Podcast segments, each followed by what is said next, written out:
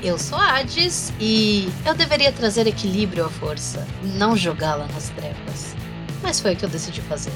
E hoje eu tô aqui acompanhada pelos nossos queridíssimos. O Godael. E se você gosta de balanceamento, pega nos meus dados e balança. e também por ele. Fala galera, Diabo Selvagem aqui mais uma vez. E, e se o capeta aparecer, nós reza uma Ave Maria. Se a reza não adiantar, nós dispara na polia. E se as pernas endurecer, nós enfrenta ele na briga. E rapaz. Então hoje a gente está aqui reunido para dar nossos dois centavos e pitacaria, como os melhores episódios possíveis desse cast, para falar sobre um tema que assola a comunidade desde que Savage Worlds é Savage Worlds. Então a gente vai falar sobre equilibrar encontros selvagens. É necessário? Não é necessário? É possível? Não é possível? Conversaremos sobre isso assim que a música subir, descer e a gente já volta.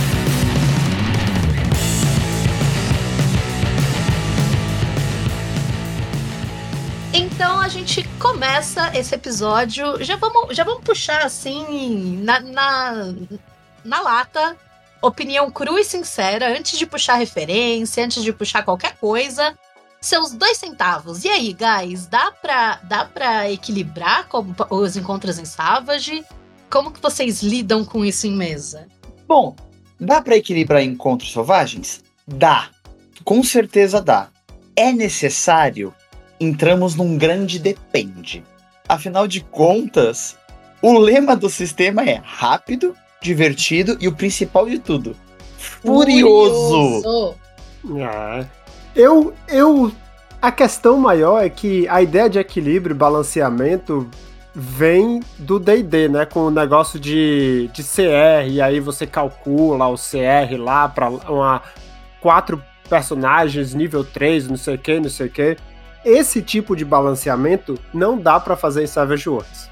Porém, eu acredito que dá sim para você ter ali uma ideia se o encontro vai ser muito desafiador, se vai ser muito fácil. Dá para ter essa ideia, assim, dá para ter uma margem entre ser muito fácil, ser muito difícil, mas, como o sistema é furioso, pode ser que isso tudo vá por água abaixo, que o encontro hum. com um Goblin seja mortal e o encontro com o Big Boys, um dragão, seja rápido. É imprevisível, mas assim, dá para ter uma, uma noção do quão difícil vai ser. Eu sou obrigada a concordar e até porque o que a galera que fala que dá para equilibrar um combate ou um encontro de RPG não leva em consideração é o, a dádiva que os jogadores têm de rolar mal, né? Ou o narrador Sim. também tem isso. Porque sempre tem alguém. Um dos lados da mesa sempre vai estar tá rolando muito mal. Então, ai, porque você leva em consideração a estatística e o número médio dos dados irmão. Se RPG. Esquece, é RPG, tá ligado? Se, se, se, se, os dados não fossem caóticos, o jogador não seria supersticioso com a cor dos dados. Começa por aí. E eu acho que, além de tudo, é... a galera tá levando muito em consideração quando fala de equilíbrio de encontro. Na verdade, a pauta original era equilíbrio de combate, né? Eu trouxe para encontro porque eu sou caótica, eu sou dessas. Acerta a indignação! A galera, quando fala de equilíbrio em RPG, eles estão pensando muito por um aspecto de. Ai, ah, mas porque os seus jogadores têm que ter a chance de derrotar o, o inimigo. E eu jogo assim a polêmica. Será que eles têm mesmo? Depende do tipo de jogador que você tem na mesa, depende da, da campanha que você tá jogando. E eu acho que, voltando né, pro D&D Pathfinder, que, é, que tem esse conceito de balanceamento, na verdade, esse balanceamento é uma previsibilidade. Porque, de acordo com as estatísticas ali, o dano dos personagens em média nível 3, a quantidade de pontos de vida que se tem, você sabe que um Goblin ou um orc em um ataque não vai matar aquele guerreiro nível 3. Você sabe que se tudo der errado, aquele guerreiro tem quatro rodadas de vida naquele combate. E aí, nessas quatro rodadas, o, o grupo consegue ter 12 ações, que não sei o quê. Tem uma matemática por trás do, do CR que dá essa previsibilidade dos encontros. E o DD, como é um, um jogo de atrito, né, que você vai desgastando e queimando recursos dos personagens jogadores até chegar o Big Boss, até chegar o encontro final, é preciso que haja isso para que o encontro final tenha uma dificuldade, porque se os jogadores chegam nesse encontro final com todos os seus recursos, é improvável que eles percam. Então o atrito vai desgastando esses recursos, logo você precisa que esses encontros tenham uma certa previsibilidade de, do quão ele vai desgastar os jogadores. E já vai totalmente contra o que o Savage Worlds prega, né? Porque primeiro ele não é um jogo de atrito, e segundo, um Goblin com um D4 muito bem rolado pode acabar com a tua vida dane-se. Exatamente, é, esse é o meu ponto. O Savage Worlds não é um jogo de atrito. Se você pegar qualquer aventura de D&D e fizer os encontros que tem nele, o jogador, os personagens de Savage não vão chegar até o final. Eles vão ter que fazer mais descanso, vai ter que parar mais. Eu acho que é meio chato também, mas a chance de alguma coisa dar errado nesse caminho, a previsibilidade de Savage é muito menor do que de D&D. E atrito, por isso que atrito não funciona. Mas em compensação, é uma das principais reclamações da comunidade, dos mestres, né, vamos dizer assim, de Savage, com a chegada do Savage Pathfinder, eles tentaram trazer esse cálculo, mais ou menos, né? De combate e tudo mais. O que vale para um vale para o outro. E geralmente os jogadores se dão melhor nisso, porque extra morre, vamos lá, extra morre rápido. Você pode matar um, você pode matar uma criatura com um golpe, né? Você como jogador, com seu guerreirinho novato ali, nível 1, acabou de fazer ficha, você pode matar um, um goblin em um único golpe. Coisa que no Pathfinder e no D&D você não consegue. Então, a principal reclamação da comunidade é: os meus inimigos não duram tanto. Então, cara, simples. Bota a carta selvagem? não, não é nem questão de alterar a carta por a carta selvagem, que senão fica muito maçante, fugindo da proposta do Savage, que é o rápido. Cara, triplica o número de NPCs. Você vai ter uma carta selvagem, mas ele vira e fala assim: uma carta selvagem e três extras para cada jogador. Cara, coloca para quatro extras, coloca cinco extras, entendeu?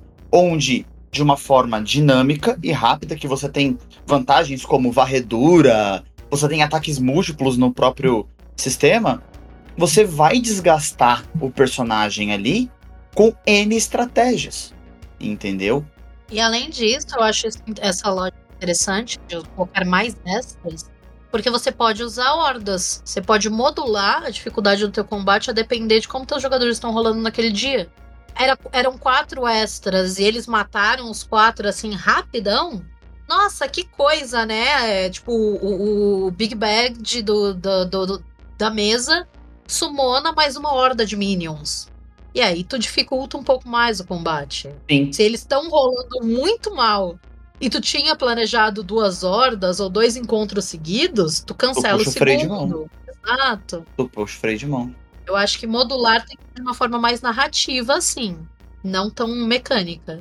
Exatamente, eu já vi uma discussão sobre os encontros, mas essa pessoa tava falando de D&D, Pathfinder e tal, mas ser por turnos, exatamente como vocês falaram, você não colocar os 10 extras de uma vez só, coloca 4. E aí os outros seis foram alertados depois e vai demorar duas rodadas para chegar. Ou os outros seis está sendo invocado agora, ou os outros seis estava dormindo, seja lá o que desculpa for. Mas não bota 10 de vez, bota 4, depois 3, depois 3. Ou então 4, depois 6. Enfim, divide, porque aí, se tiver muito difícil, pode ser que eles não apareçam, se perderam no caminho. Se tiver muito fácil, eles chegaram mais rápido. Então, te permite dar essa equilibrada ali na hora, sem precisar rolar atrás do escudo e mentir resultado de dados. Na boquinha aqui, ó. Só vou deixar você zoeiro. Mas de graça assim, Godel? Só de, de graça, graça, deixando aí. De graça? Tá bom, então. Farpas! Farpas! Mas é porque eu falei isso, é porque rolar atrás do escudo, uma das desculpas é exatamente isso, né? Ah, não era pra ser tão difícil esse encontro, mas acabou que isso, os dados explodiram. Enfim, essa forma que você falou, Eds, é uma possibilidade que não precisa desses outros artifícios. Pra quem não entendeu a trocação de farpa, volta no episódio de escudos de narrador são polêmicos, que vocês vão ver eu e o Godael quase saindo no tapa, tá, guys? Basicamente, é um episódio, é um episódio divertido, vai, diga-se de passagem. E não necessariamente eu concordo com tudo que eu disse naquele episódio também, mas eu vou, vou bater o pé até o fim do, dos tempos só pra irritar o Godael.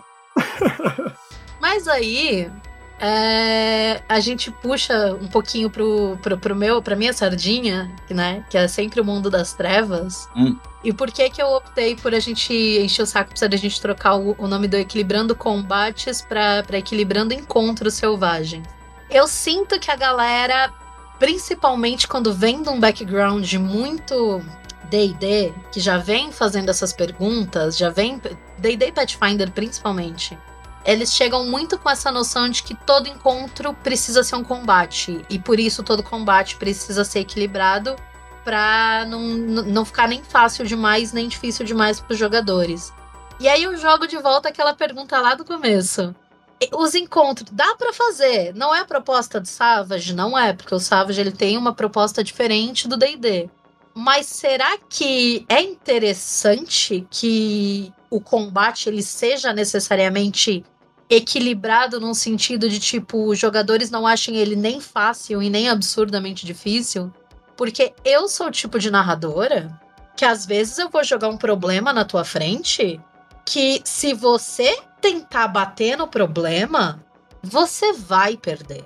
Porque nem todo problema é para ser resolvido de imediato, ainda mais se você tá jogando uma campanha. Então eu venho do mundo das trevas, que eu não sei se vocês sabem, mas assim, a ficha de Caim existe no mundo das trevas. Meu Deus! O que, o que está escrito na ficha de Caim? You fucking lose. eu achava que era meme. Eu não sei se ela é oficial ou não, mas existe a ficha de Caim.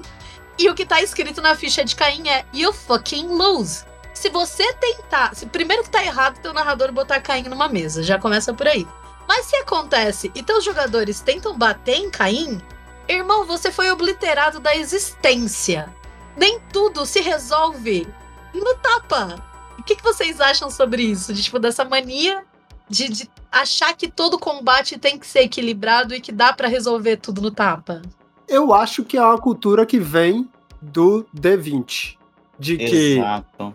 você sabe que se botou algo na frente, bate. Se você tem um martelo, tudo é um prego.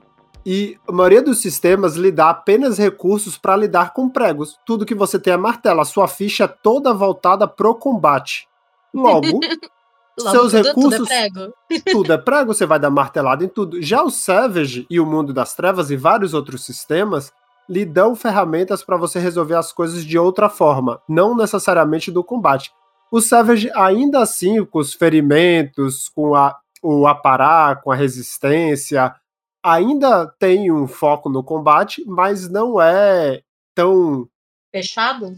Tão fechado, tão exclusivo para combate. Você tem outras formas de resolver os problemas e o jogo lhe oferece mecânicas para o narrador, ferramentas para não ser só como combate, né? Como tarefa dramática, encontro rápido, perseguição e, e conflito social, batalha em massa, enfim, uma variedade de coisas que não precisa ser só combate. As próprias regras de cap de, de dano, que a gente vai falar daqui a pouquinho, que a gente vai puxar um pouco mais sobre as regras do Savage para isso é, essa questão do equilíbrio do, de combate, etc e tal, vem por duas, como foi falado, é aquela questão do. É a galera das antigas que vem do, do famoso Dungeon Crawl, né? A galera que vai entrar na dungeon, vai bater em tudo quanto é bicho que tiver ali dentro. Por quê? Porque sim, a gente tá ali pra entrar, bater nos bichos, pegar o tesouro e dar linha. E você também tem a questão do que vem do D20, que é, fam é, o, é o famoso controle de recursos, né? Que é quantas ações um personagem pode ter por turno, né? Que no D20 você tá muito D&D, não sei Pathfinder. Pathfinder eu sei que ele muda um pouco diferente, mas por exemplo, o D&D, que é o mais famoso, o que você pode fazer num turno? Você pode ter uma ação, uma ação bônus e uma reação, além da ação de movimento, né? Então você tem três ações condicionadas. A reação só pode ser feita de acordo com uma ação que vier de um, alguma outra pessoa, seja aliado ou inimigo. Uma ação bônus, que a habilidade ou a magia tem que ter essa condição de ação bônus, e a ação padrão. Você está muito limitado. Suas, seus movimentos são muito limitados a essas condições. Savage não. Cara, você tem três ações. O que você faz com elas? Exato. Exatamente. Então, isso vale também pros NPCs. Mesmo sendo um extra que no primeiro tapa vai morrer, mano, esse maluco tem três ações. Uhum. Ele pode te dar três facadas num turno, não é só eu ataco. Não, eu vou te atacar três vezes. Ou então pior, eu vou xingar a tua mãe, você vai ficar abalado e eu vou te dar uma facada. Com isso, eu não preciso pegar o seu apa, eu não preciso pegar a sua resistência mais uma ampliação para te dar dano. Xingar tua mãe foi tão efetivo que só encostar a faca já te deu dano. Você entende esse rolê? Então assim, a forma de equilíbrio pro Savage, ele vem muito do você tem muita liberdade. Mesmo tendo poucas perícias sociais, mesmo você tendo perícia, é, uma quantidade relevante de perícias de intelecto, né, de astúcia, todas elas são úteis no combate, todas elas são úteis no encontro. Então, você como narrador pode ter que forçar os seus jogadores a passar num teste de astúcia ou de alguma forçar, tem que passar por isso. Para você causar dano no inimigo, para você derrotar ele, você tem que passar por outra situação de astúcia, de inteligência. Um bom exemplo disso, de que nem tudo é resolvido na porrada, eu pegando de outras mídias, né, não só RPG, foi nos quadrinhos do, do Homem-Aranha, recentemente. Que, basicamente, o Carnificina se cansou do Cletus Cassidy falando que ele é um hospedeiro fraco. Ele encontra um novo hospedeiro. Quem? Norman Osborn. Ouch. E eis que surge o Duende Vermelho. Foi necessário o Justiceiro, o Homem-Aranha, o Agente Venom, o Anti-Venom e o próprio Peter Parker para resolver Pra essa resolver esse BO. para resolver esse BO. Eles foram pra cima na porrada. O Duende Vermelho tacou o zaralho em todo mundo. Como que foi vencido esse combate? O Homem-Aranha apelou pro ego do Norman Osborn. Ele não resolveu na porrada. Ele apelou pro, pro ego do Duende Verde, do tipo, porra, você vai deixar esse cara me matar? Não era você que prometeu que ia me matar? Vai usar astúcia, né? Ele Foi na usa astúcia. E nisso, ele usou astúcia. Ele usou um taunt ali. Ele usou um. Trazendo pra Savage, ele usou um provocar. A briga acabou ali. O Duende Vermelho deu linha. Então, nem tudo foi resolvido na porrada. Eu acho fascinante isso, porque até a própria analogia que o Godael usou é uma que eu uso muito pra elogiar Savage Worlds, né? Porque ele fala que, tipo, quando, quando tua ficha é um martelo, tudo que aparece na tua frente é prego. Eu uso muito essa analogia pra definir o Savage, porque eu gosto tanto de Savage Worlds, que o Savage Worlds ele é uma caixa de ferramenta perfeita. Tem tudo que você precisa ali pra resolver todo e qualquer tipo de situação. Assim, se você quiser usar o, o martelo pra resolver tudo, dá pra fazer. Mas você tem ferramentas muito mais eficientes pra resolver qualquer coisa. E eu acho que é por isso que os, os encontros do Savage, mesmo os encontros de combate, eles acabam sendo tão fascinantes pra mim. Porque eu achava que eu não gostava de combate, tá ligado? Eu simplesmente achava que eu não gostava de combate porque é histórico de Mundo das Trevas. Até o Hum. primeiro combate de Savage Worlds. Ítalo, Ítalo chamou quase como Raul aí, Nossa senhora. porque eu achava que eu não gostava de combate até meu primeiro combate no Savage Worlds. Aí eu virei e falei: Uou, pera, dá pro combate ser legal assim? Porque eu não gosto de combate de atrito, cara. Que é literalmente eu bato, eu bato, eu bato. E quem, quem acerta- bate mais forte, quem acerta mais leva, sabe? Nunca gostei. Então eu acho que é uma, é uma analogia muito funcional a da, da, da caixa de ferramentas e a do martelo. E, e acho que, tipo, o Savage ele traz uma série de regras que até para fazer esse balanceamento, entre aspas, fica interessante até na gestão de recurso. Porque a gente estava falando aqui de, de gestão de recurso e o Savage ele tem, tipo, ele pula a absorção, né? Ele, você tem a. Vai, você tem o aparato, você tem a resistência, e alguns outros sistemas ainda tem uma rolagem de absorção em cima. O Savage não, é tipo, você só vai rolar absorção se você gastar um Bené pra rolar teu vigor. Ponto. E é aquilo, né? Da mesma forma que o jogador pode fazer, o narrador pode fazer. E isso traz uma. Eu não diria que é um equilíbrio, mas eu diria que é uma equidade na mesa. De dizer que o narrador e o jogador podem tanto quanto, sabe? Exato. Sim, e Eu, eu fui anotando aqui alguns pontos que vocês falaram, que eu vou eu vou voltar, vou falar de trás pra frente. Não, Isso que você falou do- dos recursos, é, a gente vai gravar um episódio falando especificamente de Benis, mas eu já vi muita gente comentando que no Savage Worlds o verdadeiro ponto de vida, entre aspas, são os Benis. É, às vezes o personagem, vamos dizer, está entrando numa dungeon, está em algum conflito, está em, um- em uma tarefa dramática, é muito mais amedrontador e perigoso você entrar em um conflito sem bane nenhum do que com dois ferimentos, por exemplo. Então, quando você fica sem bane nenhum, mesmo estando com nenhum ferimento, é mais perigoso você engajar em algum conflito, em alguma coisa que pode botar a vida do personagem em risco, do que se você tiver cinco banes, mas tem dois ferimentos, por exemplo é. você se sente mais, mais capaz. E quanto ao, ao negócio de combate, né, os pontos de vida ali de atrito e tal, no Savage Worlds é mais difícil de equilibrar esses encontros porque é por saltos, né, por etapas. Enquanto no D&D e outros sistemas que usam pontos de vida é meio que uma ladeira, vamos dizer, é mais contínuo o que acontece a cada rodada. Ah, você levou 5 de dano, você levou 8, você levou 7, você levou 4 meio que se você distribuir, você tem que uma continuidade ali e uma previsibilidade. E no Savage Worlds, não. Você pode levar nada de dano, nada de dano, dois ferimentos. Nada de dano, nada de dano, três ferimentos, caiu. Então, nada de dano, nada de dano incapacitado, exato. De uma vez Pode só. tomar de uma vez só, exato. Então tem esse negócio aí de. Tipo, e você tomar o primeiro, tomar o segundo, você começa a errar mais, porque você vai ter é, penalidade nas suas rolagens, Sim. né? Então é a famosa espiral da morte. Você toma o primeiro, toma o segundo, é melhor fugir. Eu acho muito coerente, inclusive, tá? Eu Sim. me incomodo muito com sistemas que tem essa, essa questão de tipo, ai, tá tudo bem, eu ainda tenho um ponto de vida. Não! Você só tem um ponto de vida, cara. Era pra você estar tomando algum tipo de penalidade por isso. Exato. Mas, né? O problema disso é que, assim, é, o problema não. O caso é que os combates ficam rápido, porque depois você toma dois ferimentos, você quer fugir dali. Ou acabar logo. Ou gasta é, tudo que você tem. Tu, é, tu gasta tudo que tu quer. Tu tem, tu vai num all-in, ou tu vai num tipo. I fold, tá ligado? Eu tô fora.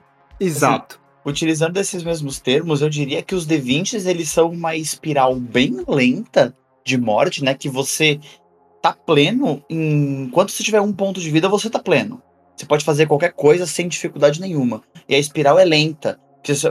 Mas você vai descendo, você vai sentindo, não, beleza, tá acabando meus pontos de vida, mas você vai. Savage Worlds não. Savage Worlds não é uma espiral de morte, é um capote. É tipo um. É um capote, é um capote. É do a primeiro. terra é do- plana capota, irmão. Exatamente, exatamente. Tipo, é você.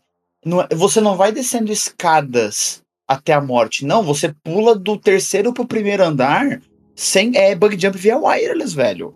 O negócio. Jump wireless. Perfeita definição. Entendeu? Assim, você pode simplesmente. Eu tô tancando, eu tô tancando, eu tô tancando. De repente vem um Goblin com uma faquinha e me matar. Do que ao Aí- contrário de DD, que vem, ele vai vir com uma faquinha, você tá limitado ali a tipo. Modificador de força mais, sei lá, 2d6 de dano, que as armas têm seu, seu próprio dano. Acabou. Aí eu Ah, já beleza, gente... 12. Ele vai me dar 14 de dano. Eu tenho 100 pontos de vida. Beleza, cara, eu vou aguentar mais 300 facadas. Savage Worlds, não. Savage Worlds é assim, ele vai me dar uma facada. Ele me tirou 5 ampliações. Cara, é a morte instantânea. Sim, isso é possível de acontecer. E aí a gente já, já começa a trazer. Acho que seria legal a gente trazer alguns exemplos de mecânica de jogo. Eu tenho outros De- dois pontos que foi Ah, falado perdão. antes da gente ir pras mecânicas. Em crise, vamos. Toca. Esse foi um. Eu vou falar rápido. O outro é das perícias. Que assim, o Savage Worlds no módulo básico tem pra mais de 30 perícias. Se você contar o de soltar magia, só quatro perícias que você dá dano dessas 30 mais. Que é atletismo, né? Se você arremessar alguma coisa, atirar, lutar. E a perícia de soltar magia se você tiver. Todas as outras mais de, mais de 20 delas são ou astúcia ou espírito. Então, isso é para reforçar o ponto da Hades de que a caixa de ferramenta do Savage é muito mais ampla. Eu sei que as perícias do D&D tem muito mais do que só lutar. Nem tem perícia de lutar em D&D, né? Não, é o D20 mais modificador de X, agilidade ou força.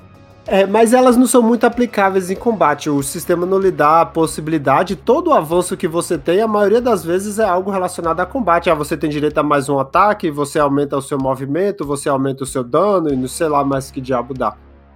Agora, para vantagens, de fato, tem muito mais vantagens de combate do que vantagens de sociais, por exemplo. Mas ainda ah, assim, você tem vantagens é, sociais.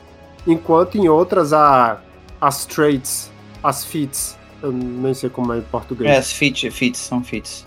As feats no, são basicamente só combate. O, o Savage Wars ainda tem uma distribuição de outras coisas, de liderança, de profissionais. Exato. Manda, xingar, xingar, xingar a mãe da galera em área, né? Você Exatamente. Um maluco. Você xingar a mãe da galera em área. Dano psicológico em área. Eu, eu sou obrigada a concordar com isso, mas ainda assim eu acho que as perícias é, de astúcias sociais elas precisam de um cuidado um pouco maior, porque elas ainda se misturam muito. Eu acho que, eu acho que as perícias de astúcia elas se misturam mais ao combate. Eu, eu acho que tem uma, uma carência de perícias é, sociais. Porque você tem o quê? Persuasão e intimidação. E provocar, né? E performance. E performance. Ponto. Você tem muito pouco. Manha saiu nessa última edição, né? Ela virou persuasão. É, é Manha, Manha virou vantagem. Manha certo. virou vantagem. Perceber, eu ainda diria que conta como, como social, porque você tem que perceber para reagir, mas ainda assim, é, é, de novo, é aquela coisa do background, né? Eu venho de mundo das trevas, que tem expressão, lábia, manipulação, tem, entendeu? Tem, tem um milhão de, de, de atributos e, e, habilidades diferentes que elas se diferenciam umas das outras. Então eu, eu sinto, quando eu estou narrando, que às vezes o meu jogador ele olha em ficha e fala, ai, ah, mas eu não tenho como convencer, tipo, como fazer tal coisa. Tipo, não, isso é uma rolagem de, de persuadir. Aí a pessoa olha pra minha cara e fala, ah, mas não faz sentido, porque eu tô tentando é, eu tô, tô, tentando, tipo, empatizar com essa pessoa e ser honesta com ela. Continua sendo persuadir, tá ligado? Exato. Você estando mentindo ou você estando falando a verdade é uma rolagem de persuasão. Por isso que eu digo que elas se misturam um pouco, mas isso não é pauta para esse episódio, isso é pauta para outro episódio futuro. Exato. Aqui estamos falando de equilíbrio. Não, a gente tá falando de encontros. É equilíbrio nos encontros. É. Encontro com Fátima Bernardes. E o meu último ponto é sobre o que sobre o que é o jogo em si. Por exemplo, as primeiras versões de D&D, as primeiras edições, não era sobre matar monstros, era sobre coletar tesouro. Os monstros só estavam no, no caminho para você chegar ao tesouro. Tanto que a experiência era por tesouro. Você ganhava nível nas vers primeiras versões dos RPG de D&D coletando tesouro. Então, a dificuldade era meio que assim: o que é que eu preciso fazer para evitar o combate? Porque era muito mais mortal também. Então não tinha essa preocupação que é equilíbrio. Tinha também a ideia de exploração. Então às vezes você chegou num lugar que não era para você estar tá lá tão cedo, mas você foi. Então a expectativa de que você vai bater em tudo que tem pela frente só vem mais tarde da terceira, quarta, quinta edição de D&D, quando a experiência passa a ser por monstro, não por tesouro. Os monstros dão experiência agora. E aí o jogo passa a ser, ao invés de coletar tesouro, o jogo passa a ser matar monstros. E aí precisa ter um equilíbrio agora. Isso, inclusive, gera algumas contradições de personagens, que eu acho muito engraçado. Que meu grupo de amigos tentou jogar uma mesa de Pathfinder. Eu não estava, porque eu não sou obrigada, não sou paga para isso. Mas o Luiz estava jogando de Ranger. E aí o grupo tá, chegou uma hora que tava ficando puto, porque eles estavam avançando por uma floresta. E ele estava ativamente evitando os perigos. Que é a porcaria da função de um Ranger. Né? a função do Ranger não é encontrar um grupo de criaturas para você bater. Você viu que tem um rastros de, um, de um, uma matilha de lobos? Não vai pro outro lado tu não tem por que avançar em cima daquilo. E aí o grupo começou a tipo, não, mas como que a gente vai ganhar XP desse jeito? Ele virou, não é problema meu. Meu trabalho aqui é evitar confusão. Exato. Exato. E aí veio também a questão de MMOs, né? Que a maioria dos MMOs, ah, pelo menos há uns anos atrás, na época que eu jogava, você ganhava experiência matando um monstro. Então sempre teve essa ideia de tipo, ah, porque se você botar um monstro muito forte de início, a galera não vai saber, tipo, não vai passar de nível, porque não vai conseguir confrontar. Tem que começar com Poring. Exato. Só que Savage Worlds não é um jogo sobre matar monstros. É um jogo de aventura, é um jogo pulp é, e É um fazer jogo sobre coisas. adestrar eles. Não, brincadeira. Pode Olha, eu ser faço também. isso em várias mesas. Mano, você quer. Eu sou muito aquele meme do tipo, garotas jogando RPG, do tipo, aí aparece um lobo, beleza, eu quero adestrar ele. Tipo, você não pode, eu foda-se, eu quero adestrar o lobo, agora ele é meu mascote. Pois é, e ele lhe dá ferramentas pra isso, né?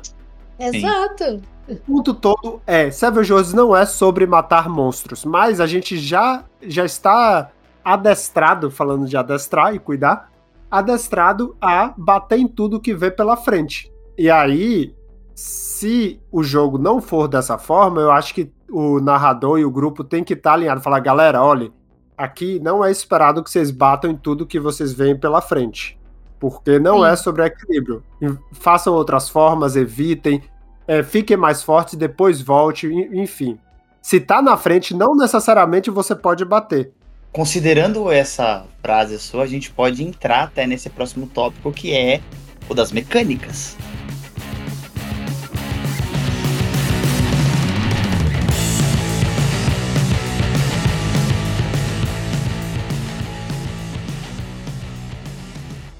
Eu costumo dar esse aviso sempre que eu vou narrar, que é assim, olha, cada encontro que eu bolo, ele pode ser resolvido de três, quatro formas diferentes. Se, se pá, tá ligado? Tipo, eu pensei em pelo menos duas. Mas se vocês forem criativos, você vocês conseguem resolver de outras formas. E nem tudo que tá na sua frente vai cair se você bater. Eu acho que é um, é um aviso que ele é muito importante. É, porque é também da cultura de que o narrador está contra os jogadores. E aí, se Sim. você botou um dragão atacando a cidade na primeira cena com todo mundo novato sem nenhum avanço, ai, o narrador quer matar todo mundo. Porque ninguém aqui vai matar um dragão. Então tem essa cultura ainda de que essa ideia de que o narrador está contra os jogadores e isso dificulta a gente como narrador fazer uns negócios meio loucos.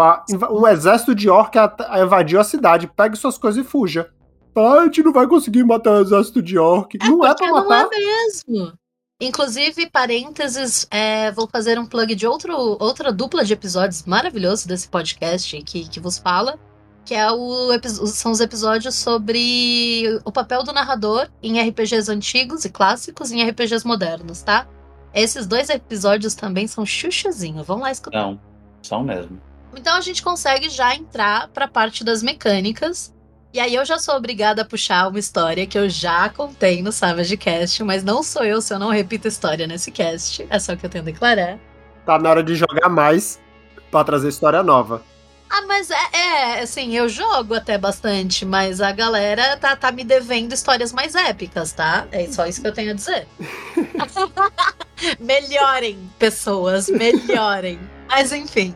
É porque são, são algumas é, histórias anedóticas que elas fazem muito sentido sobre o que é Savage e, e nesse aspecto em, em particular eu acho ela muito relevante, porque é em vários episódios eu mencionei porque é uma história relevante, que foi uma situação em que a gente estava jogando uma, uma mini campanha que o Luiz estava narrando. E aí a vilã dele apareceu a grande vilã final, tá ligado? A gente já tinha jogado algumas sessões, já tinha ganhado XP, a gente já estava preparado para esse combate, então já era um combate de fato para acontecer.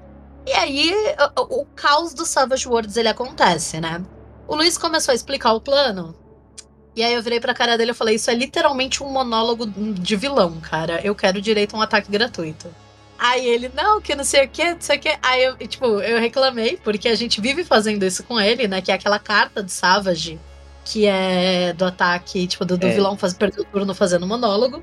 É, eu fa- vilanoso, é, verborragia vilanesca. Isso, eu amo essa carta. Ele fica puto porque essa carta sempre sai na minha mão. E aí, como a gente já tinha esse background, eu virei e falei: ah, não, você tá fazendo um, um- um monólogo de vilão. Eu quero meu ataque gratuito. Aí ele, tá bom então. Aí eu puxei a minha espingarda, e era uma maga, né? Então, assim, ela era uma arquimaga poderosíssima, com vários minions, então era para dar um baita trabalho. E aí eu puxei a minha espingarda e dei 46 de dano nela. Meu Deus. Ele ficou me olhando assim, ele ficou bravo. Ele ficou ativamente bravo. Foi a única vez que eu vi ele como narrador ficar bravo. Aí eu respiro fundo e tipo, tá, olha, como jogadora, eu gostaria muito de matar essa maldita num turno só. Dito isso, eu sei que você, como narrador, não vai achar isso divertido. Então, o próprio Savage Worlds ele tem uma regra de ambientação que é colocar um cap máximo no quanto de dano você dá. Porque você tem as caixinhas de vida. Se você tira mais do que isso, fica impossível tu rolar absorver o suficiente. Então ele traz. Eu não lembro o nome da regra agora, porque eu sou assim. Mas ele. É, pre- limite de ferimento. Damage, Ou em inglês, damage, damage cap. Exato. Então ele tem literalmente um damage cap de você falar: olha, o máximo de dano que você pode dar é o máximo de vida que a pessoa tem. Aí eu, ele aplicou. E aí eu falei, eu virei pra ele e falei: mas é aquilo. Vale pra você e vale pra gente. A partir do momento que você coloca isso em jogo, que você fala esta regra de ambientação está sendo utilizada, ela vale para os dois lados. Aí ele não, perfeito, acho justo. Então ele aplicou a regra e aí ele usou os benês dele de fato para rolar vigor e a vilã dele saiu machucada, mas nem tanto, ela sobreviveu. Então já começa aí, o Savage ele traz esse tipo de mecânica do tipo, você não vai matar o meu vilão num golpe só se eu não quiser que você mate. Ponto. Muito boa a sua, o seu exemplo para introduzir essa mecânica. Existem outras, né? Uma delas, inclusive, foi trazida no Pathfinder, que é. Deixa eu lembrar o nome aqui, peraí. A Unstoppable? Isso. Que é a Unstoppable. Que é o vilão só leva um ferimento por ataque, independente do dano. O máximo que vai levar é um ferimento. E é uma. E é só pro vilão. Isso não aplica pros personagens. Então, assim, você teve uma campanha épica ali e tal, 10 sessões para chegar no grande vilão e tudo mais. E não quer que seja porque você. É, para ser mais emocionante, prepara o terreno e o caralho a quatro, e luz e música, e não quer que acabe uma rodada, apesar de que seria sensacional para os jogadores, você pode usar Unstoppable, que aí só vai levar um dano por ataque, ou um ferimento por ataque no máximo. É uma regra que eu achei interessante. Eu não, não conhecia porque eu não, não me deu trabalho com o Pathfinder, nem o Savage Pathfinder, não me deu trabalho. Mas eu acho que ela tem que ser aplicada com como pitadas de sal. Porque É, com parcimônia. É. muita parcimônia, em doses muito homeopáticas, porque senão corre o risco de virar combate de atrito. Exato. E só uma pequena correção: o compêndio de fantasia traz essa vantagem para os jogadores, mas é uma vantagem, se não me falha a memória, é uma vantagem lendária ou heróica. Hum, Não é assim de. Tem cara de lendária, tem cara É, de lendária. Tem, é, cê- o, o jogador ele pode ter isso, mas irmão, você vai sofrer pra ter isso. Vai penar até chegar lá, tá ligado? Faz muito sentido. Uma outra, uma outra coisa que você. Primeiro ponto. É, acima de tudo isso, os mestres também, se tratando de mecânicas, os mestres eles tentam montar NPCs no Savage Worlds de acordo com a regra de criação de personagem. Normal. Não é E no próprio- necessário. E, e não, e o próprio livro de Savage Worlds ele vira e fala: NPCs não são criados como os personagens. Você tem total liberdade de colocar num extra imparável. sim. Entendeu? E, e é, um, é um extra novato. Você pode colocar imparável. Você não tem regras de criação. Ah, por que, que esse personagem aqui ele tem 200 pontos de magia? Porque eu quero. Ele é um NPC, porque ele é meu e porque eu quero. Exato. Exatamente. Outra, Então, outra questão claro de que tem mecânica. que- eu, particularmente, sempre recomendaria ao narrador tomar cuidado para não criar aquele NPC que a sigla é acrônimo para ninguém pode comigo. Mas, às vezes, a campanha exige um NPC ninguém pode comigo. É, é muito uma questão de cenário. Você vai narrar uma mesa na Terra-média. Você bota o Gandalf. Ele é um NPC ninguém pode comigo. Dane-se. Teve o financiamento dos Sprawl Runners e tudo mais. E saiu uma terceira aventura, né? A Retropunk lançou uma. decidiu criar uma terceira aventura. Jogaram no meu colo a responsabilidade, já que eu tinha feito as outras duas. Eu fiz exatamente isso. É, a história se baseia em vai ter um NPC perseguindo os personagens até determinado ponto, onde ele basicamente ele é virtualmente indestrutível, entendeu? Até chegar a determinado ponto, olha, encontramos uma fraqueza para ele. A partir dali você pode encarar esse bicho. Até lá, cara, ele é ninguém pode comigo. Ele não foi feito para você primeiro encontro, vamos encarar de frente. Não.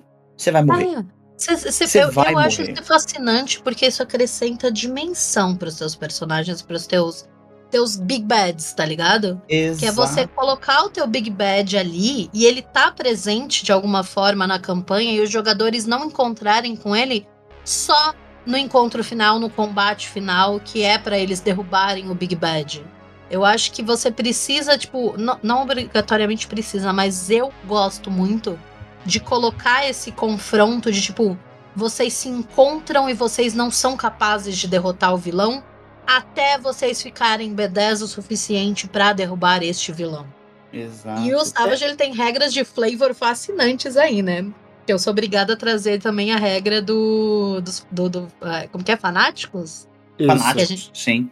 Que é literalmente uma regra em que o primeiro golpe que tu dá no vilão, um minion dele simplesmente se joga na frente e ele não toma o dano. Dane-se. Só uma correção, não é o primeiro. É co- Enquanto tiver Minion, ele pode fazer isso. Ok, eu, eu tenho uma, uma, uma anedota com essa história também, que eu provavelmente já contei aqui, mas depois eu conto. Pode falar, Godael.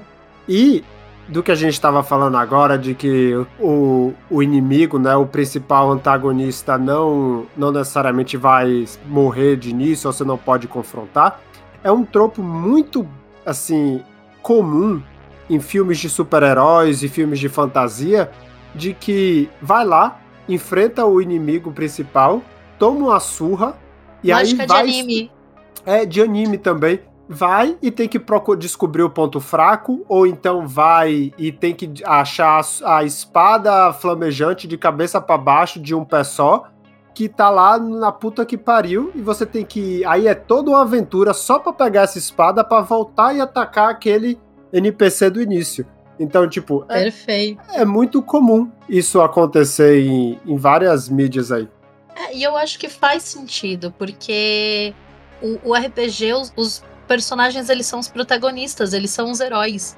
E tem coisa mais clássica do que o arco do herói, que é o primeiro confronto, e aí ele falha, e aí ele tem aquela, aquela, aquele questionamento, e aí ele passa pelo treinamento, ele passa pela superação, e aí ele finalmente derrota aquele, aquele clássico vilão.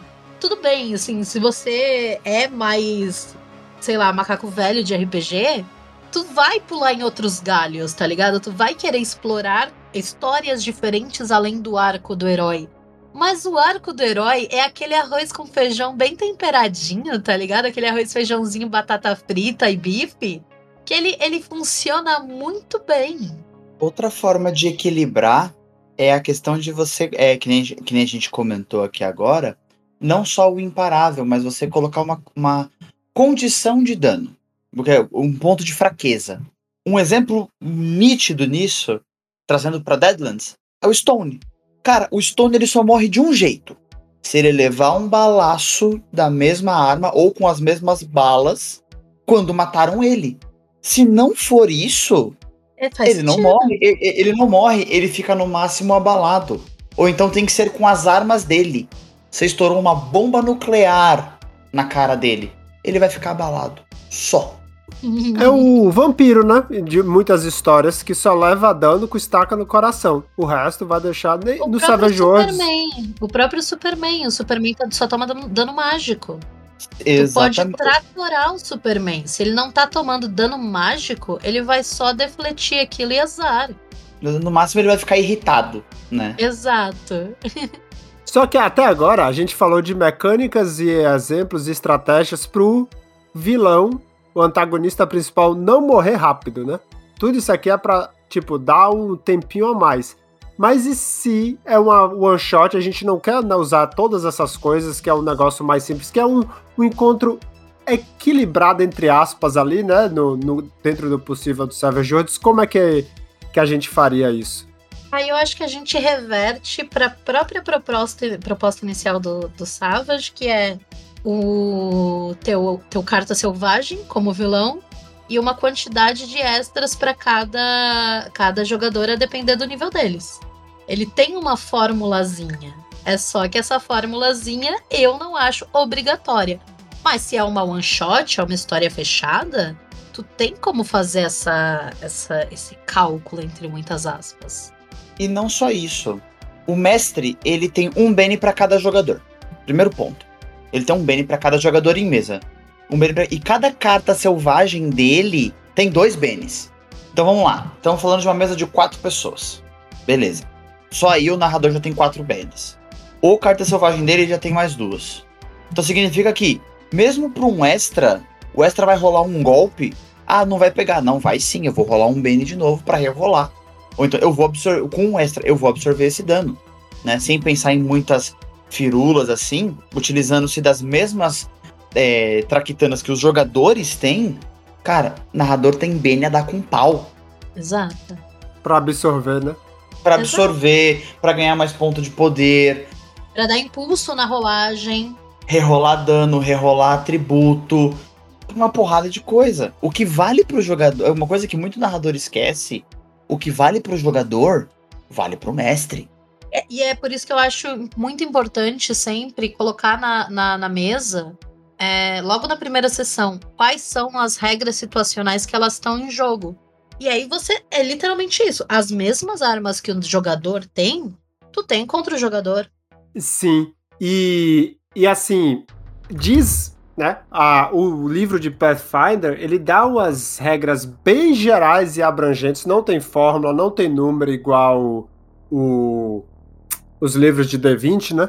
Mas basicamente fala assim, os encontros, na maioria dos casos, tem um carta selvagem e vários extras, em média três por personagem, por personagem jogador.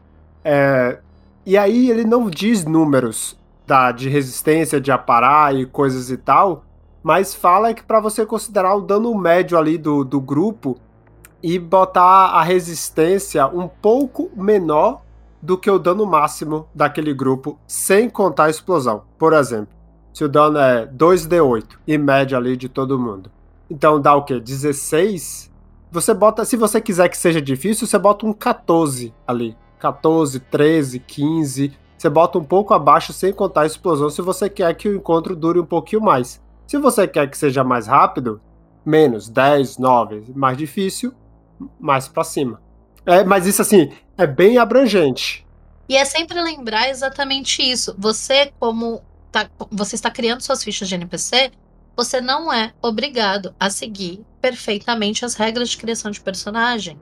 Se teu grupo tá rolando mais, tá rolando muito bem, e tudo bem, você pode sempre querer, se for uma campanha principalmente, se são jogadores mais experientes principalmente, você pode querer estimular que esses jogadores eles voltem nos quatro episódios de manobra de combate e decorem todas aquelas manobras de combate para eles darem um show distantes na mesa de vocês.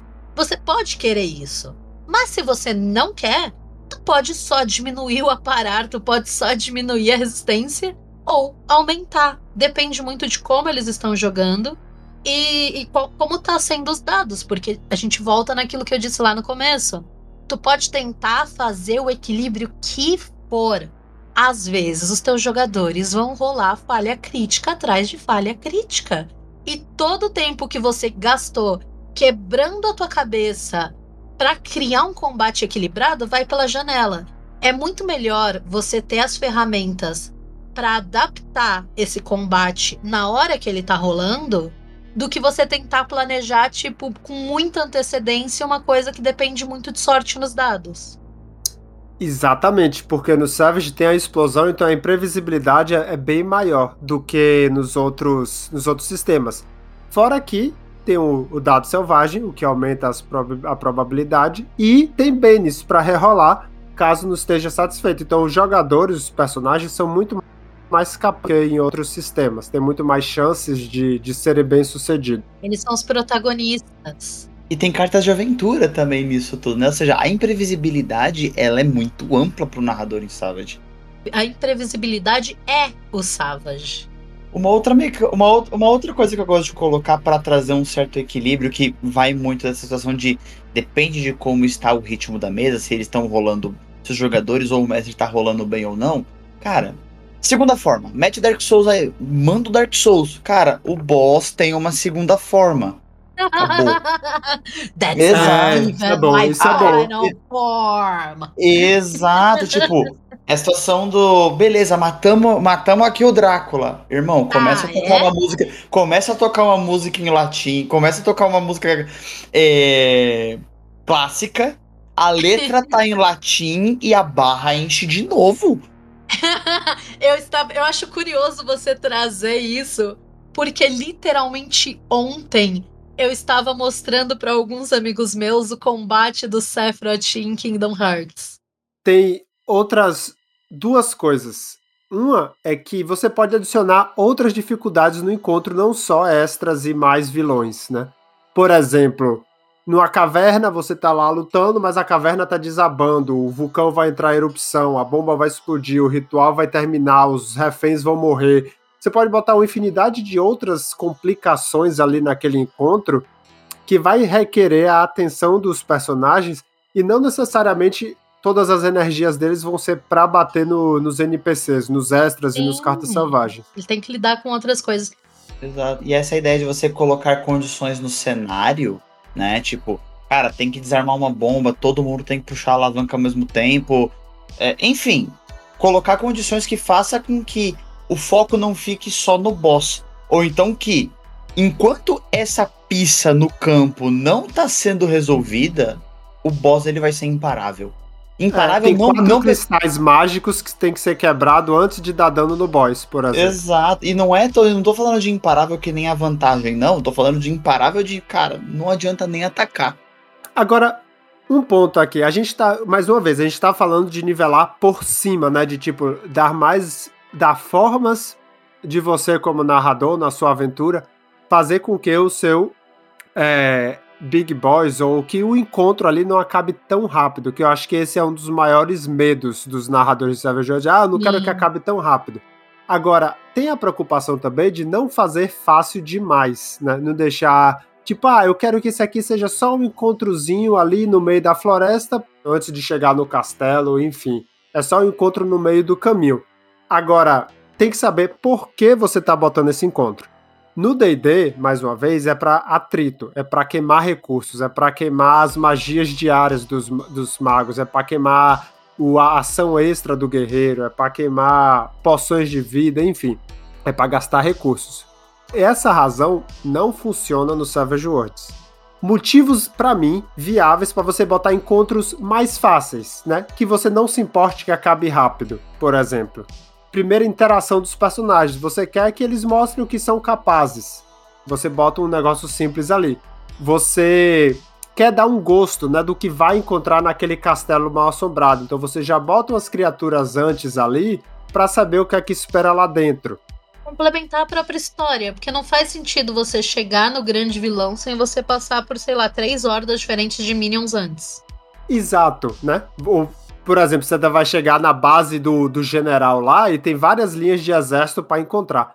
Se você tá preocupado com o balanceamento, ah, eu não quero que seja muito forte para não matar eles, porque o objetivo é no castelo. Faz encontros rápidos. Você não precisa fa- equilibrar. Você nem faz estatística pros personagens. Você só fala, vocês encontraram a primeira horda de orc ali, vamos ver como é que vocês passaram. Joga aí um encontro rápido. Umas sequências de encontros rápidos que vai aumentando a dificuldade também. Porque se você tá com medo dos personagens morrerem nesse primeiro encontro na Horda, o encontro rápido ou a tarefa dramática, mas nesse caso encontro rápido, é um perigo controlado. Porque se falhar, é um ferimento. Você não vai levar. Se for falha crítica, é um D4 ferimentos. Então, assim, só com muito azar, falha crítica e rolar um 4 no D4, que o personagem vai ficar incapacitado. Mas, fora isso, é um perigo muito mais controlado do que um combate se você não quer que seus personagens morram. E mesmo se você já iniciou um, um encontro que ele não foi feito como um encontro rápido, ele não foi planejado como um encontro rápido, e ele tá sendo mais difícil para os seus jogadores do que o que você tinha planejado, você ainda tem uma série de coisas que você pode fazer para facilitar esse encontro para eles. Você pode sempre colocar condição de tipo condições, sempre, condições no geral. É tipo, ah, acontece alguma coisa e esses personagens, por exemplo, eles têm, vai, vamos supor que o vilão seja um grande vampiro e você tá lidando com uma horda de ghouls, que era para ser um ataque mais fácil, mas um combate mais fácil, um encontro mais fácil, mas não tá sendo. Então, de alguma forma, você sugere, ou os jogadores mesmo podem tentar trazer isso, de que essas criaturas elas têm muita sensibilidade à luz. Então, eles podem colocar, fazer, fazer uma condição que ela seja permanente durante aquele combate, que ela vá render penalidades para pro, os inimigos durante toda, aquela, toda a duração daquele encontro. É, coisas desse tipo. Você tem sempre essa, essa facilidade de penalizar os teus próprios NPCs se você acha que tá demorando mais do que, do que deveria. Ou de bonificar os teus jogadores por ações e, e atitudes que sejam interessantes. Então, de volta aquilo que eu falei, não dá para você tentar antecipar o planejamento de uma mesa de Savage, porque vai depender muito do teu improviso e do teu feeling na hora. Exatamente. E isso que você falou aí, tem também a estratégia de tipo, eu não queria que fosse muito difícil. Ah, se você não quer fazer encontro rápido e você quer mesmo assim pro combate, eu às vezes faço, me faço de idiota e faço ações não ótimas com os personagens. O arqueiro vai sair correndo e vai querer dar uma facada em alguém. Tipo, Exato. é uma ação idiota, mas ele tá com raiva, acabou as flechas dele. Ele vai ter que vir dar uma adagada. Então, você pode fazer ações idiotas com os personagens também, para que fique um pouquinho mais fácil, né? Não precisa ser totalmente otimizado. Afinal, se num, num filme de terror os protagonistas podem subir a escada, né? Porque os seus NPCs não podem tomar decisões idiotas. Exato. Exato. Eu acho que vale ressaltar dentro disso tudo é, tudo isso que a gente está comentando aqui de uma forma bem sucinta, para quem quiser ver mais a fundo, uh, Guia do Mestre e Criador de Mundos de Savage Worlds, da página da, da página 37 à página 44, você tem textos falando sobre tudo isso que a gente está conversando aqui. Outras coisas vão estar tá realmente no guia base, né? Mas ele traz toda uma ideia de como nivelar os poderes, né? Que em Savage Worlds, não somente para é, combates, mas também para outras situações, armadilhas, terrenos e afim. Tudo isso é bem melhor explicado do que nessa, do que nessa pitacaria que a gente está tendo aqui no Guia e Criador de Mundos. Sim. Também o livro de Savage, Savage Pathfinder tem um, uma, tipo, é menos de uma página, que é na, na, na seção de narrar, né, de Game Mastering, que ele fala sobre encontros e inimigos. No PDF em inglês, a partir da uhum. página 34, página 34 e 30, não, 234, 235 do PDF em inglês, ele dá uma pequena guia ali, bem amplo, bem abstrato, mas que pode dar um direcionamento. Bem generalista, como Savage. Exato. E tem mais uma coisa, que é basicamente como eu narro Savage World geralmente. Se eu estou em dúvida, eu faço ficar mais difícil se eu não sei, ah, isso aqui tá fácil, tá difícil, claro que se for um encontro relevante, né? Como a gente deu exemplo aqui, se for só do meio do caminho, eu faço encontro rápido porque não é interessante. Mas se vai ser o encontro daquela sessão do dia, eu geralmente nivelo para cima para deixar mais difícil, dou mais bens durante a sessão, porque eu sei que vai precisar porque é difícil, e digo sim para mais coisas criativas que os personagens querem fazer, que os jogadores propõem. Então, ah, tem uma lagoa de lava no meio dessa floresta. Acho que é muito exagerado, né? Mas eu digo, sim, me dê um bene que tem. Ou tem um barril de pólvora dentro dessa caverna? Tem. Então, posso tentar fazer isso, isso e aquilo? Pode. Recompensar a criatividade. Exatamente, eu recompenso a criatividade porque eu sei que o encontro é difícil e vai precisar de coisas alternativas ali para resolver. Então, o que eu geralmente faço é boto nivelo para cima, dou mais bens durante o jogo e permito mais coisas. Digo sim para mais coisas durante tentando resolver aquele problema ali. Justiça.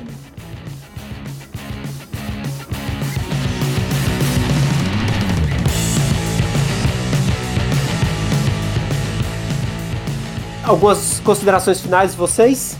Esqueçam o equilíbrio, vivam o rápido, divertido e furioso. É isso.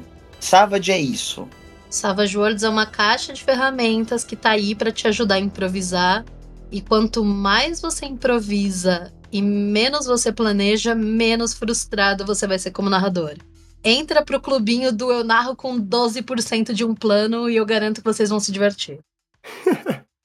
Exatamente. E se você tá na dúvida, você começou a narrar a Savage agora, pega umas aventuras prontas. Elas não são perfeitamente balanceadas, mas é um bom já lhe dá a noção inicial ali dos números, da quantidade e tal, já, já serve de um bom parâmetro para você ir aprendendo. É, você vai sentir o que, o que é o esperado, você vai perceber que o esperado nunca acontece como esperado em mesa, você vai desapegar da ilusão de controle você Exato. vai abraçar o caos e você vai ter um embasamento é, depois de algumas mesas para entender e ter uma expectativa do que te espera. E aí você improvisa. É isso. É muito mais sentimento do que racionalidade. Exato.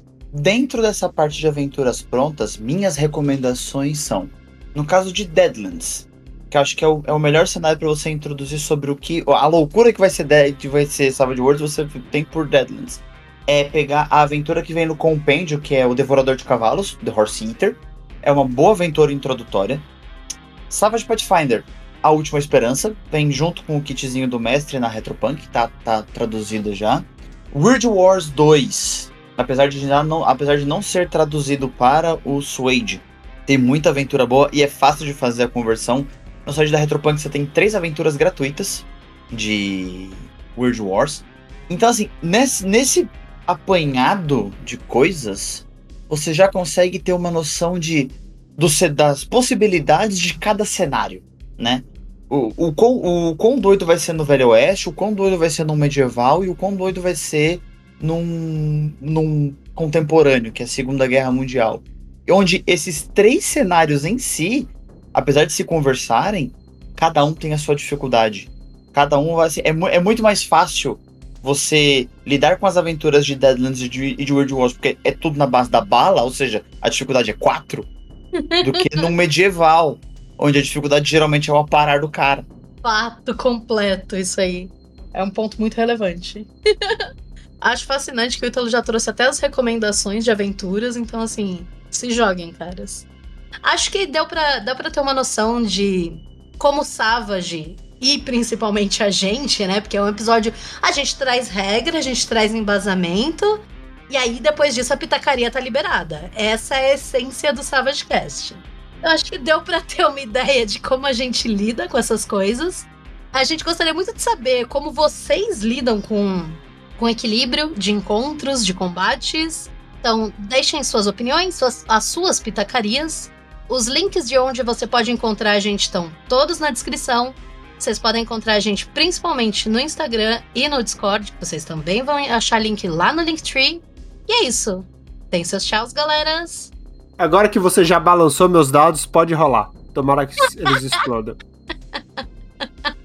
É isso, gente. Aqui ficou mais um papo bem divertido.